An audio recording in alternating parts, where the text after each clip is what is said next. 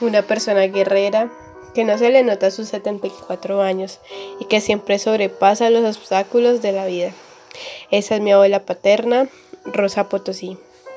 Tuve la oportunidad de preguntarle a ella de sus gustos, de lo que la hacía feliz y sus respuestas fueron inspiradoras para mí. Le pregunté a él por qué le gustaba tejer. Ella me dijo que le servía para distraerse, que le gustaba todo lo que eran puntadas, qué punto bajo, qué punto alto, qué punto medio, me dijo así en forma jocosa. Y yo me reí. También me dijo que era la manera en que se formaban cosas bonitas con eso y que le parecía algo muy hermoso y que además servía para ejercitar la memoria que era necesario que todos aprendiéramos a hacer algo para que cuando ya uno esté viejo no se arrepienta y diga como cosas como, ah, pude haber hecho esto y no lo hice, pude haber hecho aquello y no lo pude realizar. Ella me dijo una frase que me conmovió y fue la siguiente. Yo espero que mis nietas tengan la idea de que la vida no se puede dejar pasar así, porque la vida es una sola. Las cosas hay que ir haciéndolas y probándolas y sentirse uno feliz de que sí las puedo realizar. También me comentó que próximamente tendrá dos cirugías de la vejiga, la cual no tenía notificado. Me sorprendió y le pregunté que cuándo y me dijo que en junio. Y que después de eso ya no iba a poder hacer muchas cosas, cosas como cocinar, o hacer sus tamales o sus zancochos. Entonces que se iba a dedicar al tejido porque era de las pocas cosas que iba a hacer después de la operación. Le pregunté también de cómo se identificaba y que quién le había enseñado a tejer. Ella me respondió que se consideraba una persona alegre, que le gustaba ayudar a las personas y que le gustaba dar consejos, que tenía un espíritu alegre y que ella siempre lo había sabido y que Dios se lo había mostrado. Todo lo que ella ha aprendido, según ella, lo aprendió por cuenta propia, incluyendo tejer. Que tejer ella aprendió viendo revistas y viendo otras personas y viéndolo en el exterior, ya que las mujeres de su familia ninguna lo hacía. Ella considera que su madre y su abuela solamente se dedicaban a enseñarle los quehaceres del campo, como, la, como las cosechas o las siembras, donde la diversión o el entretenimiento no era una opción.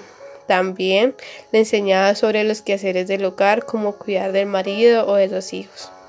Pero hasta ahí que en su niñez la única distracción fue una figurita del niño Dios negrito que le regaló su tío que lo regaló su tío y que éste lo tenía que esconder para poder jugar con él en los tiempos pues que ella tenía libre porque su abuela no le gustaba que se divirtieran o que tuvieran algún tipo de recreación.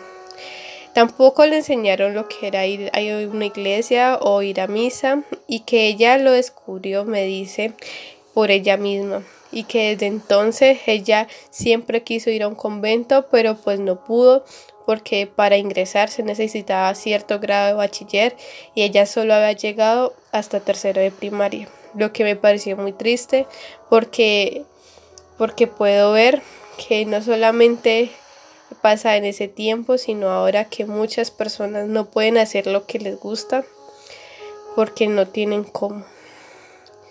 Cuando me dijo lo del convento, le pregunté que entonces cómo terminó casada y pues con siete hijos, porque tengo seis tíos y mi padre. Ella me respondió que ella tampoco tenía muy claro cómo había pasado y las dos nos echamos a reír. Después me dijo más seriamente que lo que, hizo o porque se casó fue más por la familia de ella que le agrada a mi abuelo, o sea, a su esposo, y que eso no era algo normal, porque me cuenta ella que la abuela no le importaba pegarle delante de las visitas de los, eh, de los muchachos a mi abuela y a sus hermanas por el simple hecho que no les gustaba el muchacho. Me contó una anécdota donde, mi, eh, donde su hermana con 19 años tuvo una visita de un muchacho que fue una visita muy decorosa y respetuosa y donde por el simple hecho de que su abuela no le gustó, la comenzó a golpear con una escoba. Así que mi abuela me dice que lo vio más como algo de conveniencia y no tanto de amor, que él también fue muy insistente que siempre aparecía en la puerta de la casa y que tomó la decisión de hablar con la familia de ella y pedirle el permiso para poder visitarla y para después poder casarse. Me cuenta que el día del matrimonio ella se quería escapar, que ella no quería estar ahí, que se arrepintió, pero pues le pudo más el compromiso y al final se casó. Me cuenta que nunca le cayó bien la familia de su esposo, o sea, de mi abuelo, porque la madre de él la, discriminaba mucho. Ese día del matrimonio, me cuenta que al llegar a la casa de él, obviamente junto con él, le cerraron la puerta en la cara.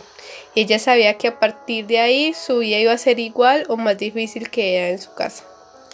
Tuvo muchos inconvenientes y la familia de su esposo nunca le agradó.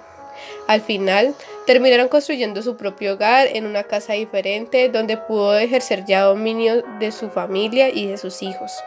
Quedó viuda después, antes de los 50 años, y a veces pienso por sus expresiones que eh, al recordarlo ella parece más que dolor fuera un descanso ya que vivía en una relación tóxica donde los maltratos verbales eran seguidos, pero aún así tuvo siete hijos como anteriormente lo dije. A pesar de estar viuda, sacó adelante a sus siete hijos. Se los trajo a vivir del Cauca para acá, el Valle del Cauca. Y a todos les dio estudio. Ella me dice que nunca dependió de un hombre y que gracias a Dios le dio creatividad para hacer trabajo y generar ingresos y que aunque era poco lo que se tenía, no hubo un día en que mis tíos y mi padre dejaran de comer. Ella siempre le pidió a Dios ser diferente. Ella quería dedicarse a Dios y hacer todo lo que le gusta como cantar, tocar algún instrumento y por supuesto tejer. Pero en mi percepción sí es muy diferente mi abuela porque hace todo lo que le gusta y además de eso tiene una familia que la quiere mucho y pienso que es un privilegio que muchas personas de su edad no tienen. Continué preguntándole por su gusto por la cocina, ya que es una persona que se inventa muchas recetas y cuando le pregunta cómo lo hizo, ella siempre responde con mucho amor, mija. Y es algo que me parece gracioso siempre. Me comentó que lo consideraba como utilizar la creatividad, que mientras cocina le añade esto y aquello y va probando hasta que le quede algo rico, que no se estanca por un ingrediente que le falta, sino que hace una nueva receta y eso es todo. Esto de ella me parece fascinante porque si yo lo haría me quedaría algo terrible, pero a ella siempre le queda delicioso. Continué preguntándole que si le había enseñado a la única mujer que tuvo, que es mi tía Marley, esos talentos que tiene como el tejido y la cocina. Ella me respondió que no, que ella nunca tuvo la disposición.